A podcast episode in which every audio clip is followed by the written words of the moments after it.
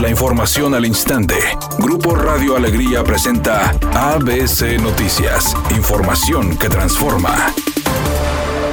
El secretario de Salud de Nuevo León, Manuel de la O, anunció esta tarde que los indicadores del semáforo de salud han mejorado y se analizará una posible ampliación de las reaperturas. Depende de los indicadores de salud. Si siguen así como se están comportando de esta manera, muy posiblemente la próxima semana, el próximo jueves, tendremos buenas noticias. Si continúan los indicadores de esta manera, que esperemos que así sea, ampliaremos eh, el aforo de los diferentes establecimientos y también tenemos contemplados algunos nuevos giros abrirlos.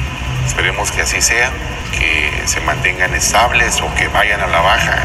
Nos daríamos prácticamente mucho, mucho gusto. Por otra parte, el funcionario de salud en el estado afirmó que se tiene que reactivar la economía de manera gradual, ordenada y respetuosa.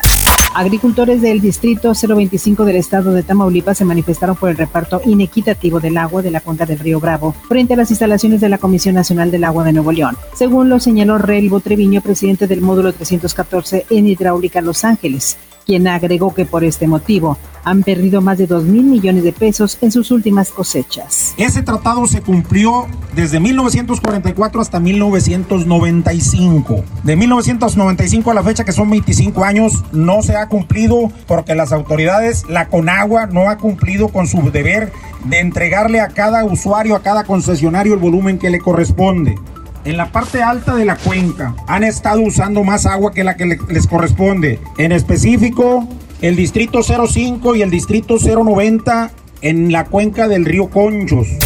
Un juez federal desechó la demanda por daño moral del ex candidato presidencial Ricardo Anaya contra Emilio Lozoya Austin, el director de Pemex, porque el asunto debe ser planteado ante un tribunal local. En la demanda, Ricardo Anaya reclamó que Emilio Lozoya Austin le provocó un daño moral debido a que lo denunció ante la Fiscalía General de la República por supuesto actos de corrupción.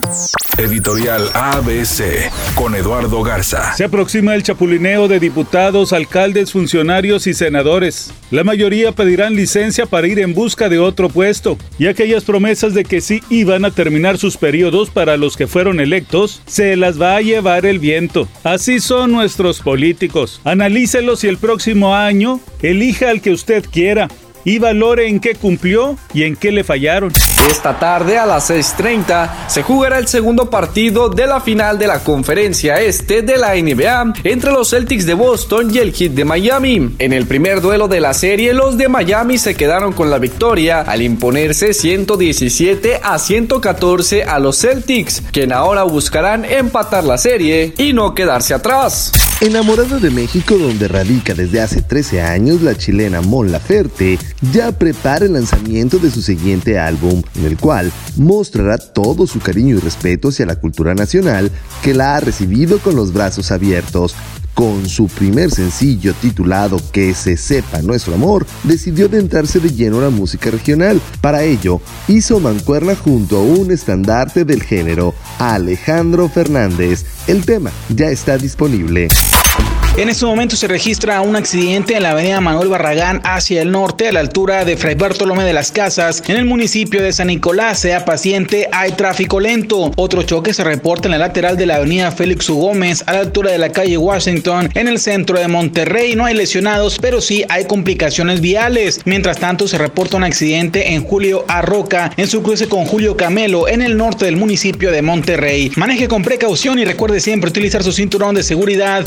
El pronóstico del tiempo para este jueves 17 de septiembre del 2020 es una tarde con presencia de nubosidad. Se espera una temperatura mínima que oscilará en los 24 grados. Para mañana viernes 18 de septiembre se pronostica un día con presencia de nubosidad, una temperatura máxima de 28 grados y una mínima de 22.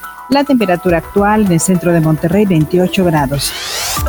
ABC Noticias, información que transforma.